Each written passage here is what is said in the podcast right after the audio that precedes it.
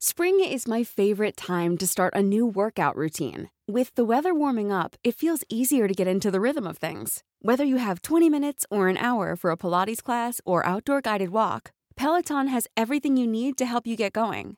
Get a head start on summer with Peloton at onepeloton.com. Brenda Peña Manuel Zamacona están listos para actualizarte los hechos relevantes con la mirada fresca que los caracteriza. Bienvenidos a Noticiero Capitalino en Heraldo Radio 98.5 FM. Comenzamos. Movimientos en el gabinete capitalino. Alfonso Suárez del Real es el nuevo secretario de gobierno. Esta semana será crucial para determinar si la capital del país regresa a semáforo rojo. Reabren los servicios religiosos en la capital del país. Diputados sin partido en el Congreso buscan integrarse a nuevas bancadas. Por despidos, miles de personas buscan asesoría en la Procuraduría de la Defensa del Trabajo de la Ciudad de México. Ligera caída de ceniza del Popo en algunas zonas del sur y oriente de la capital.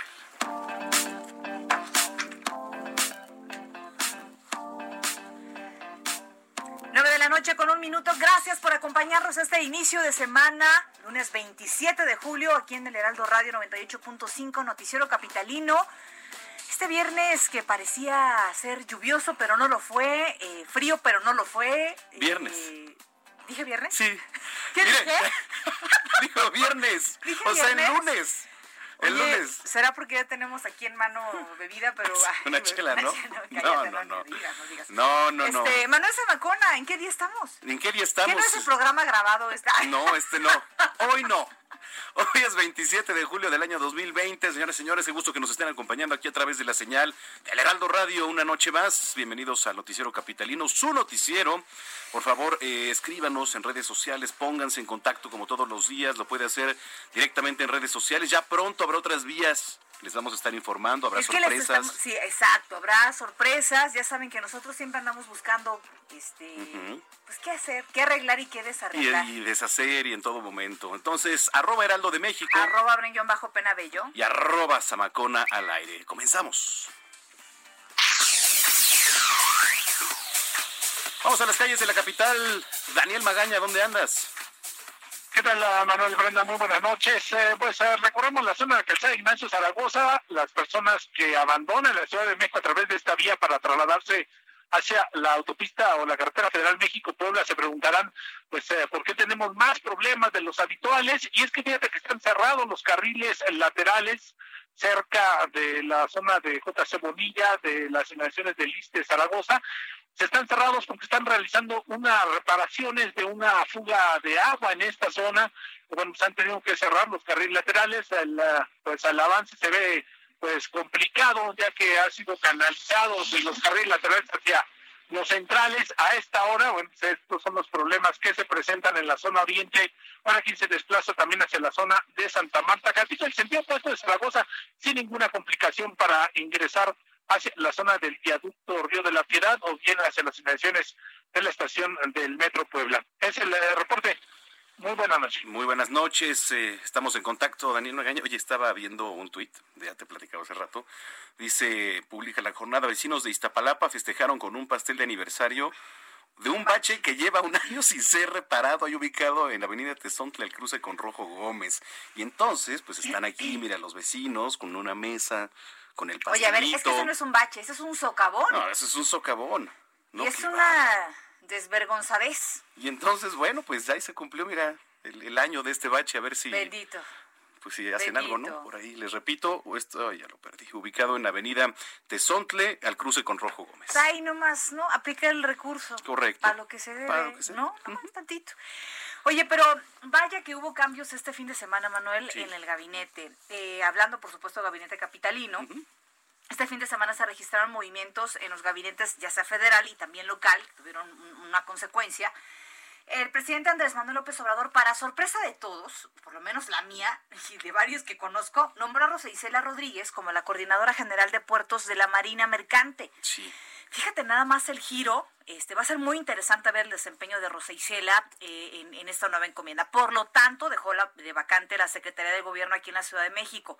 Ayer domingo se dio a conocer, eh, la jefa de gobierno agradeció pues, el trabajo a Rosa Isela y nombró a José Alfonso Suárez del Real como el nuevo titular de la Secretaría de Gobierno hasta el momento, la Secretaría de Cultura de la Ciudad de México, que justamente encabezaba Suárez del Real, eh, pues permanece sin titular. Ya veremos quién se perfila para este puesto. Y Suárez del Real fue jefe delegacional de Cuauhtémoc, además de director general del Metro entre muchas otras eh, funciones que ha tenido en el gobierno capitalino, tiene ya mucha experiencia.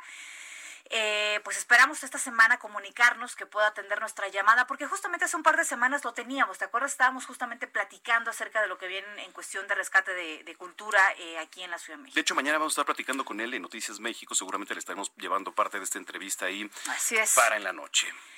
Pues bueno, Ahí, postúlate tú para cultura, ¿no? No, hombre, no, no, no, déjame aquí. Y propones un salón de la fama del BEIS aquí en la Ciudad de México. Ándale, eso estaría bien. ¿No? Eso, eso cuenta con ¿Cultura general? Cultura general. cultura deportiva, sí, correcto. Muy bien, son las nueve con seis.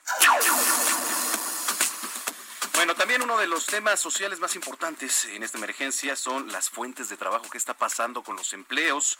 Desafortunadamente, las asesorías ¿no? más requeridas en la Procuraduría de la Defensa del Trabajo de la Ciudad de México son, ¿por qué cree? Por despidos injustificados. Se ha dado mucho también en estos días. Más detalles con nuestro compañero Manuel Durán, a quien saludamos con mucho gusto. Tocayo, ¿cómo estás? Buenas noches. Hola, muy buenas noches, Tocayo Brenda. Eh, pues en efecto, eh, lo que nos puede reflejar el problema que se está viviendo respecto al tema de la del tema laboral son las asesorías que han sido pedidas por capitalinos en la Procuraduría de la Defensa del Trabajo de la Ciudad de México. Y es que hoy la misma dependencia da a conocer un informe que, que resulta por más interesante por, por el tema social que refleja. Dio a conocer que se que han otorgado durante la pandemia desde el 30 de marzo cuando empezó esta emergencia sanitaria de manera formal a la fecha han otorgado 28.562 asesorías en materia de derechos laborales.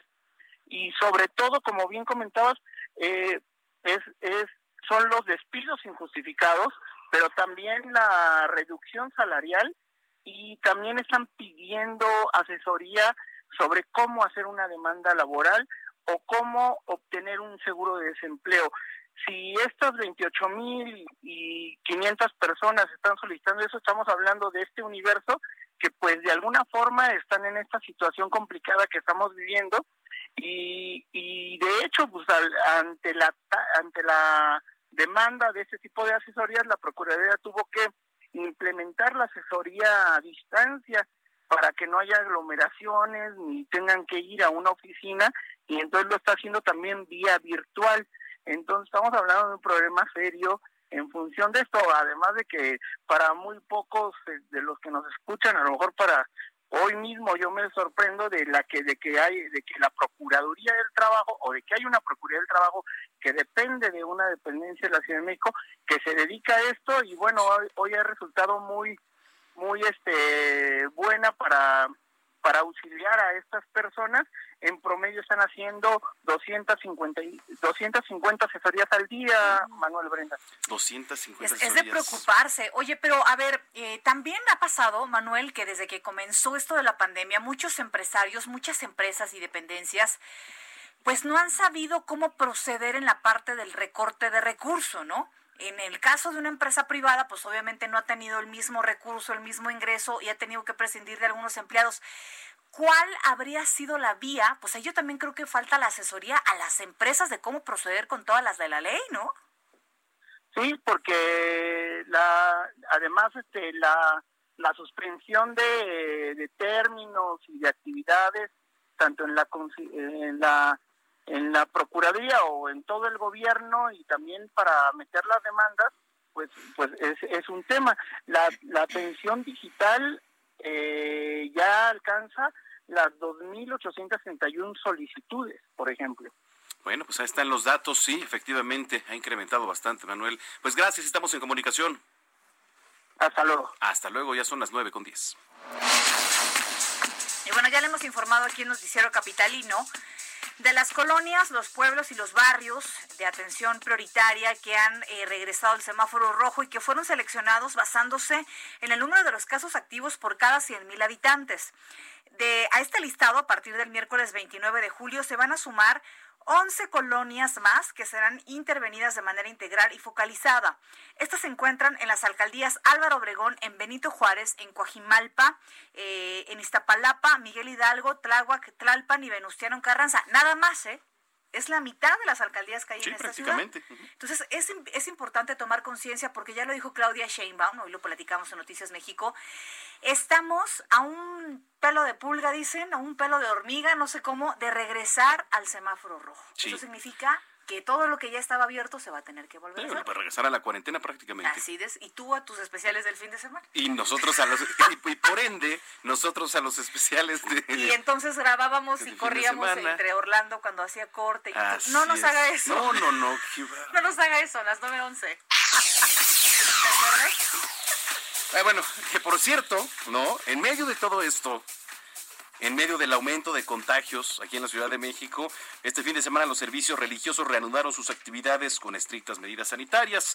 Ingrid Montejano se fue a persinar y nos platica. Ingrid, ¿cómo estás? Muy buenas noches.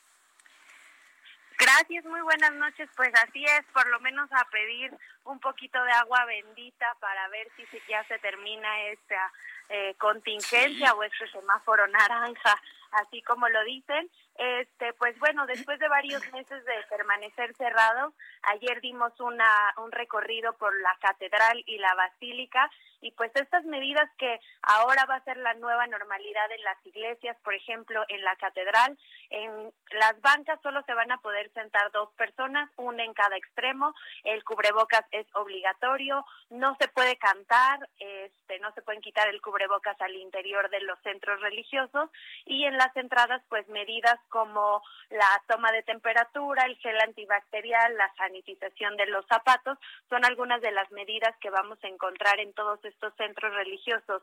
En la catedral no había tanta gente, recordemos que sábado y domingo no está abriendo el centro histórico, sin embargo en la basílica sí vimos el contraste, más gente y lo que pudimos apreciar es mucha gente que estaba ansiosa de poder regresar a estos lugares, a estos centros religiosos y tengo un testimonio de una persona que me gustaría compartir con ustedes. Soy Adrián, este, vengo de Nesa, el cual radicaba en Saltillo. Y ahorita vengo a darle gracias a la Virgen por permitirme una oportunidad de vida. Contraje el virus del COVID en Saltillo. Estuve muy grave, la verdad estuve al punto de la muerte para darle gracias a Dios de todo lo que nos ha dado la Virgen María. Porque realmente yo fui un milagro eh, de vida porque fue el segundo caso extremo en Saltillo. Pues esos son algunos de los... Este, vengo de Nesa, el cual radicaba son algunos de los testimonios que pudimos apreciar en la basílica. Algo que también destacó es muchas mamás con niños recién nacidos que lo que nos comentaban es que estaban esperando que abrieran la basílica para ir a presentárselo o la niña o el niño a la Virgen, una tradición que muchos católicos hacen aquí en la capital, en esta basílica que tiene capacidad para 10.000 personas, sin embargo ahorita con la contingencia pues solo va a recibir a 500 con todas las medidas que ya les comentaba. Interesante y se abre mucho el debate, Ingrid, eh, Manuel, porque estamos de veras a nada de regresar al semáforo rojo. Mi pregunta es, más allá de la fe, más allá de lo que usted crea, más que es totalmente respetable, yo creo que si algo nos ha mantenido vivos emocionalmente ha sido la fe que tengamos en, quien creamos. Pero sí era prudente, o sea, verdaderamente me pongo a pensar, si era prudente justo en este momento de, regreso eh, paulatino a la nueva normalidad, Ingrid. Tú sí viste por ahí bastante este, marcados los, los requerimientos para entrar a uno de estos recintos, este, al recinto mariano, por ejemplo. Pues la verdad es que se controla a la gente a la entrada de la iglesia, pero todo lo que está alrededor, el comercio ambulante, los, las tiendas que ya abrieron también, pues podemos ver cómo la gente se confía y solo obedece cuando se le obliga, no cuando no lo ven.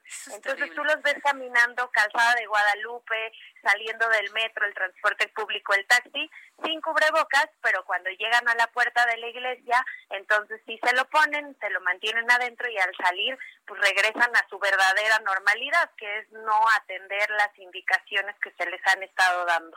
Híjole, pues mira, la, verdad es que, eh, digo, ya nada más este para, para agregar, si usted va a la iglesia pero no puede cantar, no puede eh, ponerse agua bendita, pues mejor vea la misa desde casa. Aquí la pasamos en el Heraldo, tanto en radio como en tele.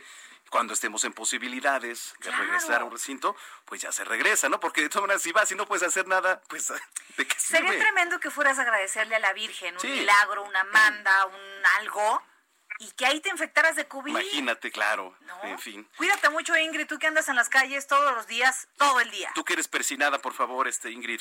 ¿Eh? En las calles sí, persinada no, sin embargo, pues hay que ser coherentes con lo que la gente dice, ¿verdad? Muy bien, te mandamos un abrazo, Ingrid. Eso, rebelde hasta el final, caray. Claro que sí, cuídense mucho y estamos muy pendientes eh, de cualquier información. Adiós, Ingrid Montejano. Son las 9 con 16. Y bueno, es que yo sigo indignada con esta parte. No, estabas más indignada con los osos de peluche. Ah, bueno, al rato les vamos a platicar esa nota de los osos de peluche. Si usted se ha acercado por ahí a unos restaurantes y cafés en Polanco, seguramente ya vio esta mafufada de los osos de peluche. ¿No? Es como un premio, ¿no? Pero bueno, ahorita, ahorita le platicamos de eso. Oiga, pese a la reanudación de cientos de actividades en la capital, eh, la pandemia no ha sido controlada, eh, por lo menos aquí en la Ciudad de México. Se mantiene en semáforo naranja, en alerta y con posibilidades de regresar al color rojo si la ocupación hospitalaria aumenta. En entrevista con nuestro compañero Salvador García Soto, aquí en el Heraldo Radio, la secretaria de Salud de la Ciudad de México, Oliva López Arellano, dijo que esta semana es determinante para saber si seguimos en color naranja o no. Vamos a escuchar cómo lo comentó. Bueno, en este momento el semáforo naranja en alerta, como lo señaló la jefa de gobierno, se evaluará esta semana porque cinco días de la semana pasada subió un poco la ocupación hospitalaria, pero en los últimos dos días se redujo. Entonces vamos a ver esta semana cómo se comporta. De todos modos, la ocupación sigue siendo una ocupación de 53% en términos de ocupación general y de 40% de ocupación de camas con ventilador. Señaló que el cambio de color en el semáforo epidemiológico depende, por supuesto, no de la buena suerte, no del credo que usted profese, no si piensa que le va a dar o no, no si cree que le va a dar o no, o si existe el COVID o no existe, sino de cómo se comporta la sociedad porque lo que vimos en algunos momentos en el centro histórico pues nos produce alarma. Eh, lo que vimos en algunos mercados, en algunos eh, sitios de diversión, pues preocupa. Pero si las personas salen con sana distancia, usan todo su cubrebocas, su careta de protección, llevan su gel alcohol, se lavan las manos frecuentemente y las personas con sintomatología se resguardan en casa y utilizan el SMS 51515 COVID-19, pues seguramente podemos entre todos eh, reducir la velocidad de los contagios. Y bueno, pues así está la situación. Esto fue lo que comentó aquí en el Heraldo Radio para Salvador García Soto, pero es bien importante tomar conciencia que es determinante nuestra, nuestro buen comportamiento en estos días. Eh, sería muy triste. nosotros hemos estado en calle Manuel hemos visto gente que verdaderamente le ha invertido a esto de la seguridad. Y sería terrible tener que volver a cerrar porque unos cuantos no están haciendo lo que les toca. Son las 9.18. Bueno, pues con una inversión de 6.7 millones de pesos, Santiago Taboada, el alcalde de Benito Juárez, anunció el plan de recuperación salario solidario a trabajadores de la demarcación. Usted labora en Benito Juárez, seguramente le va a interesar porque el objetivo pues es evitar el desempleo, salvaguardar su seguridad social y apoyar a 864 trabajadores formales.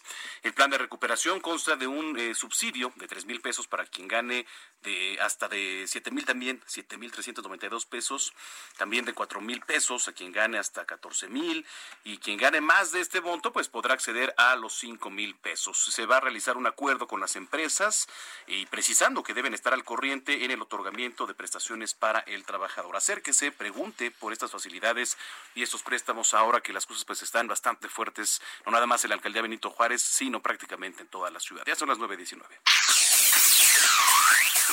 Y como sabe, la alcaldía Xochimilco es una de las que mayor número de contagios activos tiene en la Ciudad de México. Debido a esto, se informó que los embarcaderos de la demarcación van a permanecer cerrados al turismo. Este fin de semana el gobierno local colocó incluso lonas para informar a los visitantes sobre esta disposición y reforzó el dispositivo en las zonas turísticas para vigilar el cumplimiento de estas medidas. El alcalde José Carlos Acosta Ruiz informó que cuando existan las condiciones para la reapertura se van a recibir a los visitantes bajo un estricto protocolo sanitario. Son las 9.20. El primer crematorio público para animales de la Ciudad de México fue abierto este lunes en el Panteón Dolores.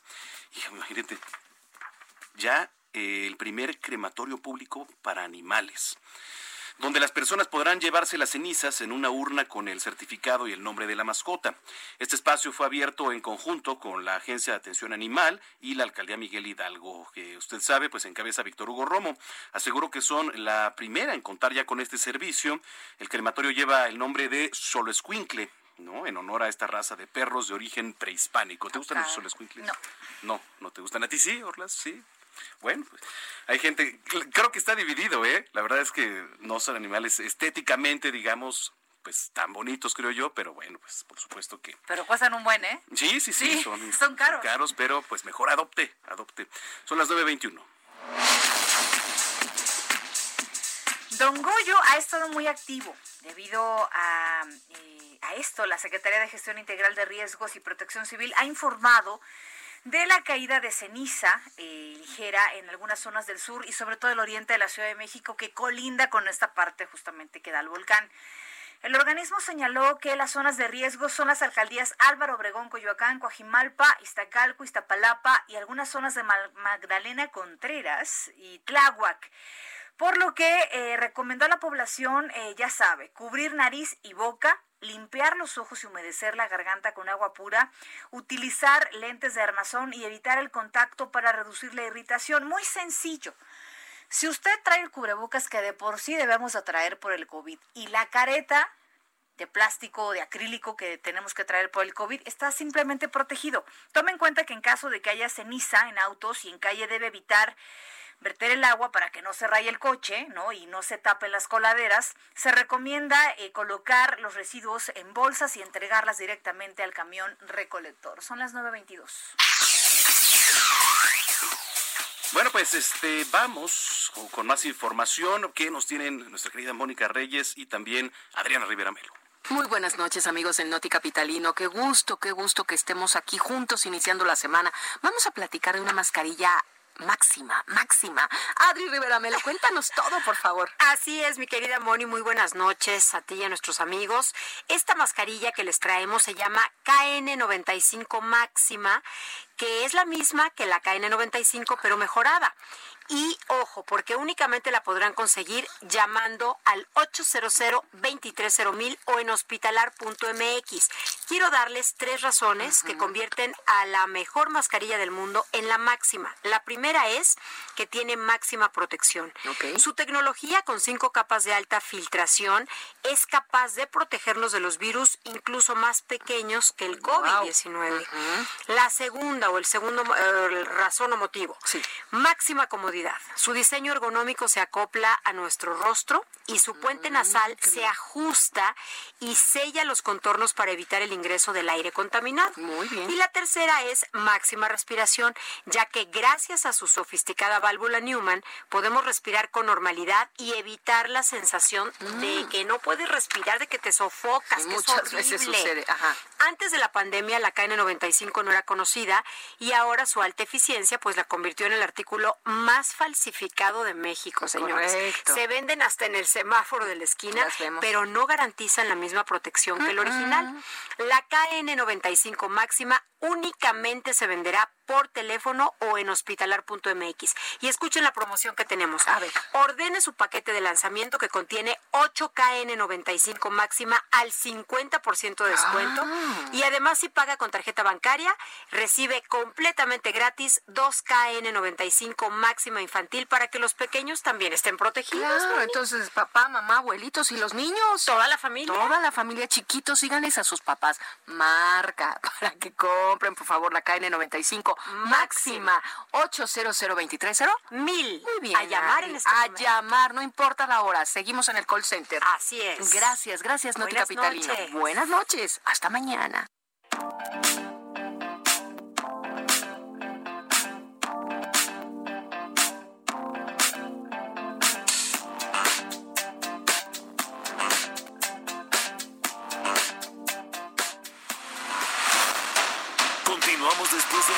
Las noticias más relevantes en las voces de Brenda Peña y Manuel Zamacona en el noticiero capitalino en Heraldo Radio 98.5 FM.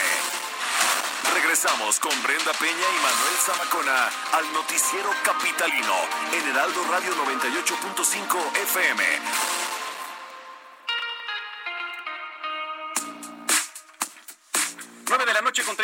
30 minutos en el tiempo del centro del país. Gracias por continuar en compañía del Heraldo Radio, el noticiero capitalino.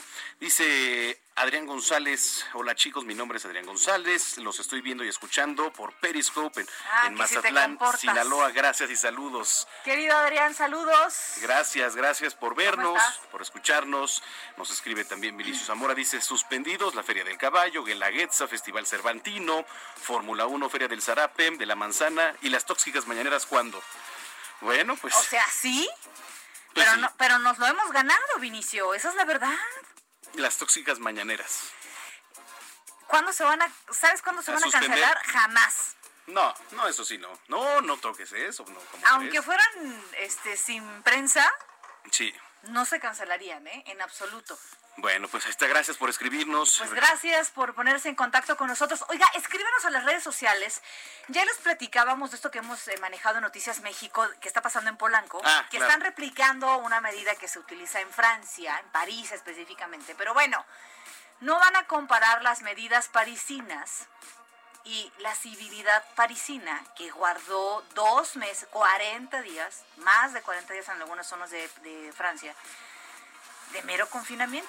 Pero no, andaban con fiestas clandestinas allí, que en los 15 años. Pero que- platícales qué está pasando que en las Polanco. aguas locas allá en este ¿Qué está pasando en Polanco? Que bueno, como una medida para crear conciencia en la ciudadanía, están poniendo osos de peluche en las mesas para que guardes la sana distancia. Osos de peluche enormes que yo creo que no costarán que menos de 200 pesos Uh. cada uno. O sea, yo como el empresario le está invirtiendo. Punto número dos. ¿Verdaderamente usted cree que, que, que- que va a llegar el mensaje? O sea, ¿no sería más fácil poner ahí un alambre de púas con electricidad y órale, ¿para qué te sentaste aquí si sabes que tiene que haber metro y medio de distancia? Bueno, yo no sé si a ti te guste llegar a un restaurante, ¿no? Punto Imagínate. número uno. Punto número uno. Espérame, llegar a un restaurante y sentarte en un alambre ahí de, de púas. Porque o el- que al el- lado justo esté el alambre estará en el asiento que no es para ti. No, el pero- que no tiene que ver metro y medio. Visualmente, a mí como comensal, ¿qué me está diciendo? ¿Qué mensaje me dices con eso? No. Pero de ahí un oso de peluche. Y no es mejor. Mejor un letrero que le Bueno, está pongan bien, lo que madera encima o que diga cerrado, no funciona, crea conciencia, no seas inconsciente, No, usa el bueno, cerebro. está bien, pero el oso de peluche a lo mejor es una medida que tomaron y que está Ojo, bien porque a ojo. muchos dijeron, me ¿Qué tan acompañado. seguro es un oso de peluche ahorita en la pandemia? Bueno, pues no lo sé, Nada no sé qué pregunto. tan ¿Qué tan seguro este? Contéstame. Negativo puede ser, ¿no? O sea, no pasa nada. Yo no soy partidaria de eso, yo soy partidaria de que la gente cree conciencia y que si no guardas la sana distancia en los restaurantes, pues te saquen. Bueno, pero ¿No? sí, sí, digo, voy de, voy de acuerdo. Pero un osito de peluche ahí creo Ay, que no quita vida, nada. sí, puede ser un oso de peluche, puede vida, ser pásele, ahí un, un- inconsciente. ¿no? Don inconsciente, siéntese. ¿A dónde aquí, no? La gente sabe que no se puede sentar ahí. El mismo mesero es el que les tiene que decir. ¿Y ¿Estás por de qué acuerdo? ponen un oso de peluche? Bueno, pues a lo mejor por No, a- estética. A, mí me ha creado indignación esto. Yo sí creo que habría que salir a darles este, la cabeza por no guardar la sana distancia. Bueno, Y eh, ahorita yo creo que lo recomendable es para llevar, ¿no? sí, digo, el la, consumo verdad es que para sí. llevar. Si usted no se siente seguro yendo a un restaurante, hay platicaba ahorita con Javier Solórzano y decía, todavía no me animo. Claro. Por eso, el sábado me contó que fue por una muy buena lasaña, Sí. con vinito y toda la cosa para llevar. Claro, por supuesto. No, Así como lo hemos estado haciendo, la verdad es que, pues, pe- pedir, ¿no? A, a la casa, hay que ser Ya responsables. perdimos todas las amistades que teníamos aquí, todo nuestro poder que habíamos creado aquí alrededor del, del Heraldo. Bueno, pues después de la amargura en La la, voz la de, paella, de Brenda Peña, este, vamos con Daniel Magaña a las calles de la capital. Adelante, Dani. Así es, Manuel, ahora información vehicular para las personas que se trasladan en la calzada de la calzada de Ermita y Iztapalapa. Todavía se presenta algo de carga vehicular al llegar hacia la zona de pues, la incorporación de la avenida Javier eh, Rojo Gómez. Más adelante la incorporación de la avenida San Lorenzo son puntos todavía con algunos rezagos viales, pero a partir de aquí el avance es bueno para trasladarse ya hacia la zona del anillo periférico, la zona de Constitución en 1917, o un poco más adelante, bueno, pues ya ingresar hacia la zona de Santa Marta Catitla, las personas que a través de esta vía ingresan a esta zona oriente del Valle de México. El reporte, muy buenas noches. Muy buenas noches, estamos en contacto, gracias Daniel. Continuamos atentos. 935. Leticia Gutiérrez eh, Lorandi, directora general de Coordinación de Políticas y Cultura Ambiental de la Secretaría de Medio Ambiente de la Ciudad de México, se encuentra en la línea telefónica. ¿Qué tal, Leticia? Muy buenas noches. Gracias por platicar con nosotros. Muy buenas noches, Brenda. Muchas gracias por la invitación a este espacio. Es un gusto este, recibirte siempre, ahora en la sana distancia. Y vamos a platicar de un programa muy interesante. Ya lo platicabas, Manuel. Sí. En algún momento te tocó esta, este tipo de, de cobertura y era justamente el programa de cosecha de lluvias. ¿De qué se trata? Para aquellas personas que nos están escuchando y no han tenido un primer contacto con este nombre, ¿de qué se trata? Gracias, Brenda Manuel. Les platico, este programa es es una iniciativa que estamos impulsando desde la Secretaría del Medio Ambiente del Gobierno de la Ciudad de México, en donde estamos dotando de sistemas de cosecha de agua de lluvia a viviendas en las alcaldías de Tláhuac, de Tlalpan, de Xochimilco, de Milpalta y Iztapalapa. Son eh, sistemas muy sencillos que consisten en conectar el techo de las viviendas a través de una serie de tubos y canaletas a un primer tanque donde se filtra el agua de las primeras lluvias y después un tanque de almacenamiento para ser bombeado y filtrado y que la gente, sobre todo que no tiene acceso al agua o quienes más lo necesitan, puedan tener una alternativa para abastecer esta necesidad en sus hogares. Leticia, muy buenas noches. ¿Quién puede tener acceso a este programa? ¿En dónde se puede informar la gente? Eh, claro que sí, Manuel. Eh, cualquier persona que viva en, en las alcaldías que mencioné, uh Tláhuac, Tlalpan, Xochimilco, Milpalta y Iztapalapa, hicimos una priorización en las colonias en donde hay más eh, necesidad de agua. Son colonias en donde la gente no tiene conexión a la red o que son eh, familias que reciben agua por tandeo, es decir, que reciben una vez a la semana o dos veces a la semana únicamente. En nuestra página de la CEDEMA, que es cedema.cdmx.gov.mx, tenemos toda la información referente al programa. También nos pueden eh, escribir a nuestras cuentas de Facebook para inscribirse al programa y revisar si su colonia es una colonia participante dentro de estas cinco alcaldías. Sí, justo estábamos viendo aquí, de hecho, este, este manual que, que, presentaron, dice cosechar la lluvia, ¿no? Para instalar un sistema de captación fluvial. Y además, pues es un sistema necesario y, y que ayuda mucho y sobre todo que se tiene que aprovechar en estos días, Leticia. Es correcto. De hecho, eh, en la instalación de estos sistemas, por supuesto, no sustituye a, la necesidad de que la gente esté conectada a la red de agua potable, pero digamos que es como una segunda capa en donde la gente que tiene estos sistemas pueda abastecerse de manera descentralizada, sin tener eh, necesidad de depender de la red entre seis y ocho meses del año aproximadamente, dependiendo del consumo que haga la familia. Eh, y es importante también el programa no solo en, cubrir esta necesidad social, sino también tiene un impacto importante ambiental porque debido a la sobreexplotación de nuestros acuíferos en la Ciudad de México importamos alrededor del 40% del agua que consumimos. Es decir, eh, eh, pues utilizamos más de lo que tenemos. Y con este programa también buscamos reducir esa presión en nuestros acuíferos para que se recarguen de mejor manera y así también tener eh, un impacto ambiental. ¿Qué tan abiertos somos? Por ejemplo, aquí en la capital, ¿qué tan abiertos somos en algunas zonas en donde sabemos, por ejemplo, en el, en el oriente de la Ciudad de México, pues siempre hay temporadas en las que falta muchísimo el agua, hay, hay, este, hay que padecer ahí las de Caín. ¿Qué tan abiertas son las colonias, algunas colonias, algunas zonas para este tipo de alternativas que son muy buenas? Fíjate que hemos ha, habido una recepción impresionante, muy positiva del programa, porque la realidad es que justo porque muchas de las familias que viven en estas zonas han vivido históricamente con una carencia de agua y en realidad algunas de ellas ya cosechaban la lluvia, cosechaban la lluvia en tambos, en cubetas, sacaban todo lo que podían a sus patios para recoger el agua de la lluvia cuando cuando mm, se nublaba y empezaba a llover.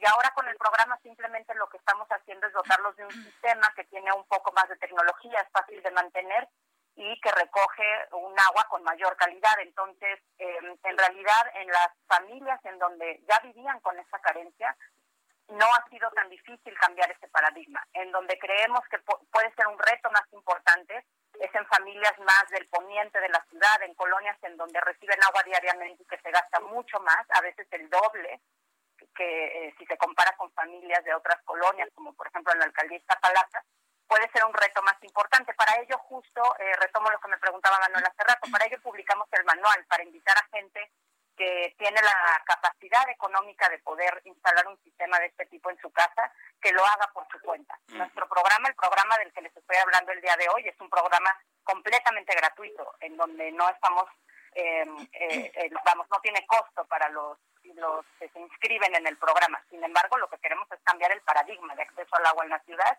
y que cualquier persona, ustedes, Brenda, Manuel, los invito también a que lo revisen. Si tienen la posibilidad, que lo instalen en su casa. Muy bien, así lo haremos. Gracias por platicar con nosotros, Leticia Gutiérrez, eh, sobre este tema y estaremos, por supuesto, en comunicación abierta contigo y dándole seguimiento a este tema. Les agradezco muchísimo la invitación y les invitamos a todo su auditorio a que se enteren de nuestro programa y se inscriban. Muchísimas gracias y buenas noches. Gracias y muy buenas noches. Son las 9.41. De la palabra escrita a la letra hablada. Un panorama de último minuto de los sucesos más importantes en la Ciudad de México. El Heraldo de México impreso en El Heraldo Radio, en la voz de Fernando Martínez. Noticiero Capitalino 98.5. Como todos los lunes, ya está en la línea telefónica Fernando Martínez. ¿Cómo estás, Fer? Manuel Brenda, ¿qué tal? ¿Cómo están? Buenas noches. Un placer estar con ustedes. Oye, ¿qué tema el, el tema de ahora, la atención a jóvenes en estas ciberescuelas, no? Sí, mira, el, eh, hay que recordar que una de las propuestas de campaña y que prefiguraron el programa político de Claudia Sheinbaum eh, para el gobierno de la Ciudad de México es la reinserción social, el compromiso de ciertos programas eh, sociales para depurar, para mejorar y fortalecer el tejido social de la Ciudad de México.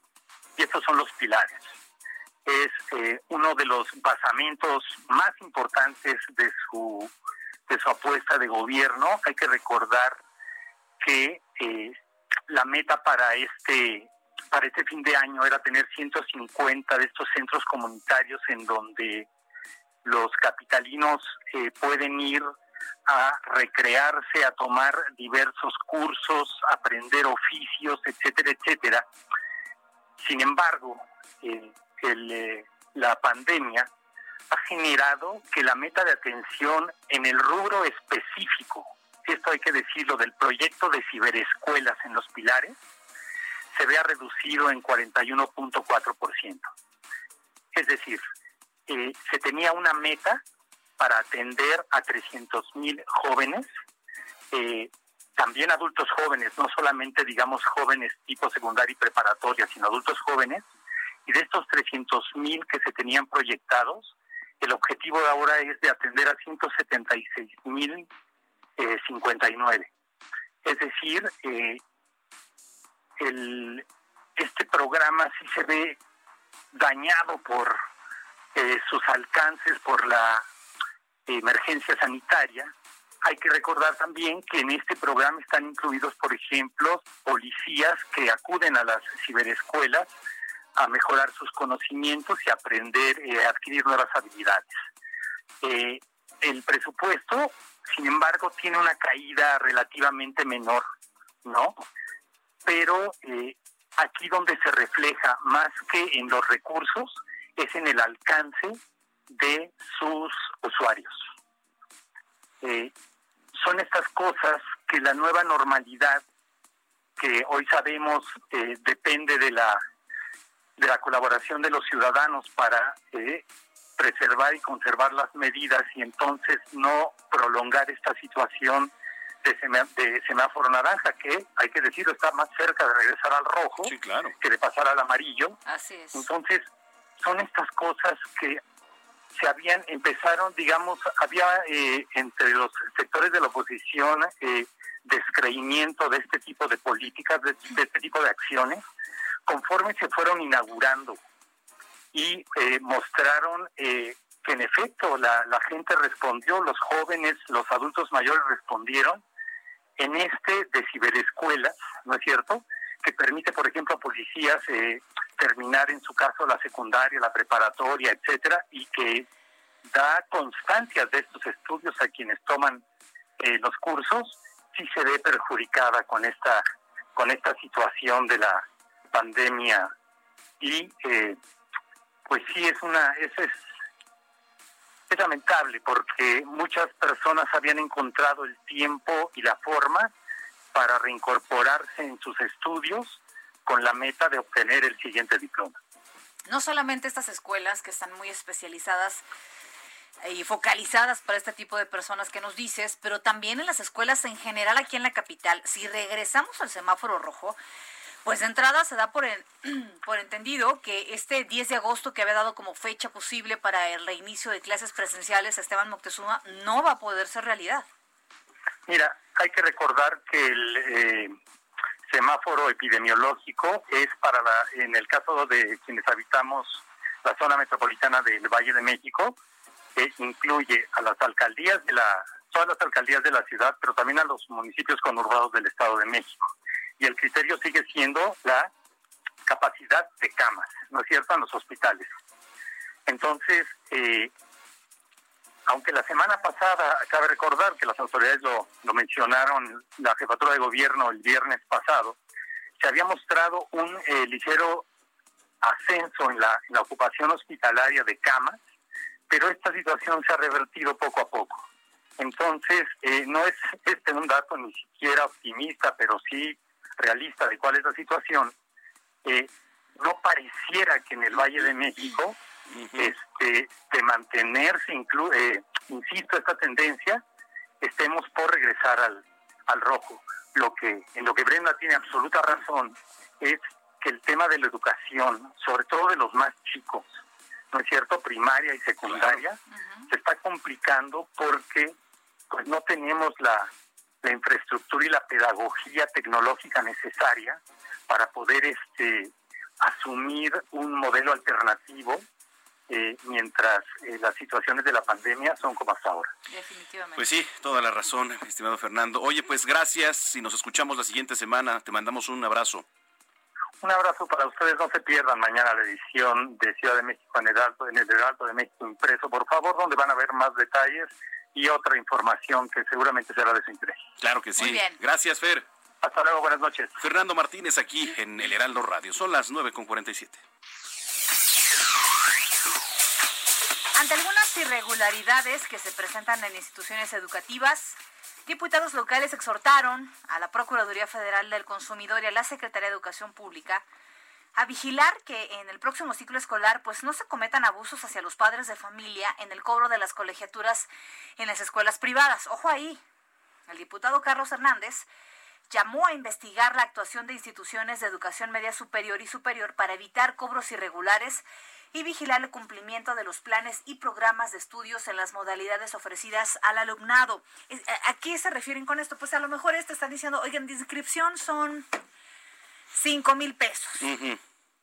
Pero además, la cuota por el internet para que el maestro... No, no, no, no, no. A ver, hay que irse, por supuesto. Si usted tuvo ya una preinscripción en la institución escolar, vaya a la hoja que le dieron de información y a los costos que le dieron en febrero. Por ninguna razón y por ningún motivo tendrían que tener un costo e, extra las clases en línea. Correcto. Haces corajes, ¿verdad? Haces corajes. No hemos entrado a la secundaria y ya estoy haciendo un corazón. Ya, la vi empezarse a aprender con el tema porque le conozco. he tenido una suerte con el uniforme escolar. Sí, sí, Yo le pido a este colegio que por, por Cristo no lo haga. Ya, diles Soy capaz de ir a la basílica. Sí, sí, porque aparte es, este, es de monjas, ¿no? Eh, más o menos. Más o menos. Es de valores. De valores. Muy bien. Las 9.49. A mí no me hubiera gustado ir en colegio de monjas, la verdad, me da mucho miedo, ¿eh? Ay, ¿te da miedo? ¿Qué pasa? ¿Pero qué van a hacer? No, No, sé. Digo, pues, hay tantas películas que uno ya no sabe. ¿Pero eso es que el conjuro cuál? Ándale. No, sí, sí es la del no, conjuro. Imagínate que te salga Oye, ahí. sí. No, luego, no, no. luego las capillitas ahí de O las capillas de que las tienen escuelas, historias. ¿no? Sí, claro. Pero bueno, ya. ¿Tú estás en proceso de tramitar tu cédula profesional? Mm, No. No. Bueno, pero si usted está, lo está, eh, el trámite de expedición de este documento vía electrónica ha permitido mantener este servicio ininterrumpido durante los meses de la emergencia sanitaria. Esto de acuerdo a la Subsecretaría de Educación Superior. El secretario de Educación Pública, Esteban Moctezuma, destacó que tal continuidad se ha logrado mediante la aplicación del sistema electrónico de expedición de cédulas que es aplicable a los títulos emitidos a partir de octubre de 2018. El trámite, sin embargo, eh, se debe hacer con una cita. ¿En dónde lo puede hacer? www.cep.gov.mx. Pues a partir de la siguiente semana se van a abrir nuevas fechas que van a permitir atender a los solicitantes hasta finales de agosto y bueno, pues así evitar que se desplacen personalmente a las instalaciones de la CEP. Son las 9.50.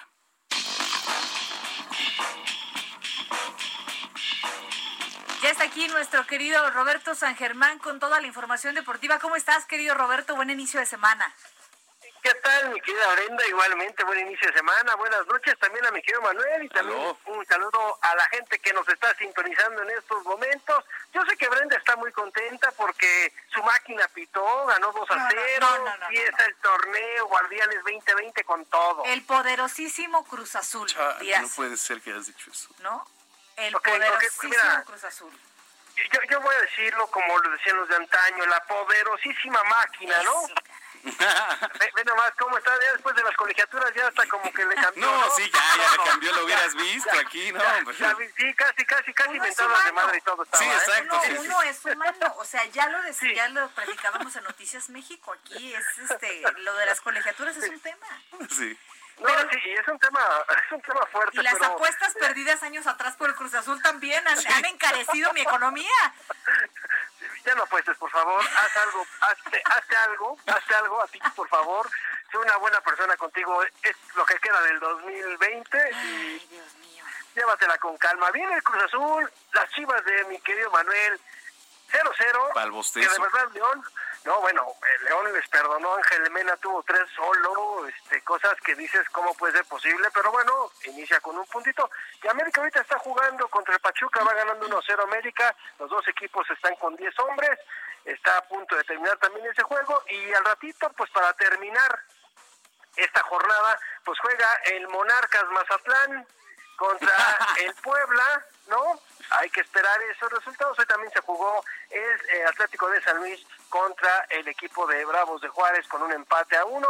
Han habido buenos juegos, han habido otros que de verdad está de miedo, pero cómo hace falta la gente, de verdad, Sí. en los estadios, ¿eh? en cualquier deporte. Fíjate que veíamos el sábado el partido de este, los Nationals contra los Yankees. Yankees. Y sí, Sí. o sea, escuchaba el batazo y así la cosa tristísima. Y eso a pesar de que en el sonido local se han puesto los gritos de aficionados de manera, este, pues, ¿no? Pero aún así, triste. no se puede. Oigan, y hablando del béisbol, que sé que son fanáticos ustedes durísimo, ¿qué va a pasar con los Marlines de Miami que tienen a 13 hombres con COVID-19? Es que se los Eh, dije. son, de, son de los equipos que más eh, gente tiene contagiados, pero además el comisionado Manfred puede tener la decisión ahorita de parar él, aunque los dueños no quieran, de parar eh, eh, esta temporada que no se tuvo que haber dado, no sé qué opines, mi querido Manuel, Sí, pero no se tuvo que haber dado, ¿eh? Una locura y ahorita estamos viendo porque entonces cada vez que el equipo de los Marlines tenga un partido y tenga estos estos jugadores que van a estar por lo menos 15 días eh, infectados, van a perder el juego. Sí, por supuesto. ¿O Sí, qué es, decisión van a tomar? Es interesante ¿eh? ver qué, qué decisión se va a venir ahora a, a raíz de esto. Digo, además Florida, pues uno de los estados más No. contaminados allá en Estados Unidos. Y este, no, qué difícil la verdad, ¿eh? Muy Yankees complicado. también, ya se suspendieron los juegos de los Marlins, de los Yankees. Mañana habría otro, ¿no? De Yankees, si no me equivoco. Sí. Y el y pasado mañana, a ver también si corren con la misma suerte. Pero fíjate que eso está, eh, sí está de llamar la atención, ¿eh? ¿Qué van a hacer? Y ojo, ¿eh? Eso va a pasar en la Liga MX. Ya pasó con Juárez. Sí. Hoy jugó y tenía 10 positivos. Así que eso está está fuerte. Pero bueno, es lo que tenemos en este inicio lo de que hay. semana, señores. Es lo que hay. Fue para lo que alcanzó, mis queridos amigos. Es para lo que más. Eso, exactamente. Poderosísimo Cruz Azul. Vámonos. Gracias, Robert. Oigan, gracias a ustedes y que pasen buenas noches. Nomás quiere decir que la América acaba de meter el segundo gol de penal. ¿El América le va ganando 2 a 0 al Pachuca. El ex, casi extinto América. Ah, no, bueno. Está bien. No, de verdad, mira cómo, cómo, se esponja la gente. No, no, no, ya ni digas. Hola de envidiosos. Solo por eso nos vamos ya. Ya nos vamos. Eso, Oiga, eso nos vemos mañana a las 3 de la tarde Noticias México. Acompáñenos y nos escuchamos aquí en punto a las 9. ¿Con qué nos vamos, Manuel? Gracias. No sé esto que es este Black Magic Woman de Fleetwood Mac. Gracias. Estás informado con las noticias más relevantes que acontecen en la metrópoli. No te pierdas la próxima emisión de Noticiero Capitalino Brenda Peña y Manuel Zamacona. If you thought the only way to get a more defined jawline with natural looking results was through surgery, think again. Juvederm Volux XC is a non surgical injectable gel filler that improves moderate to severe loss of jawline definition and can help you achieve natural looking results with little downtime. Even better, this improved definition lasts up to one year with optimal treatment. No maintenance required. Improve jawline definition for a smooth, sculpted look with Juvederm Volux XC. For important safety information and to find a licensed specialist, visit juvederm.com. That's J U V E D E R M.com. Not for people with severe allergic reactions, allergies to lidocaine, or the proteins used in Juvederm. Common side effects include injection site redness, swelling, pain, tenderness, firmness, lumps, bumps, bruising, discoloration, or itching. There's a risk of unintentional injection into a blood vessel, which can cause vision abnormalities, blindness, stroke, temporary scabs, or scarring. Talk to a licensed specialist to find out if it's right for you.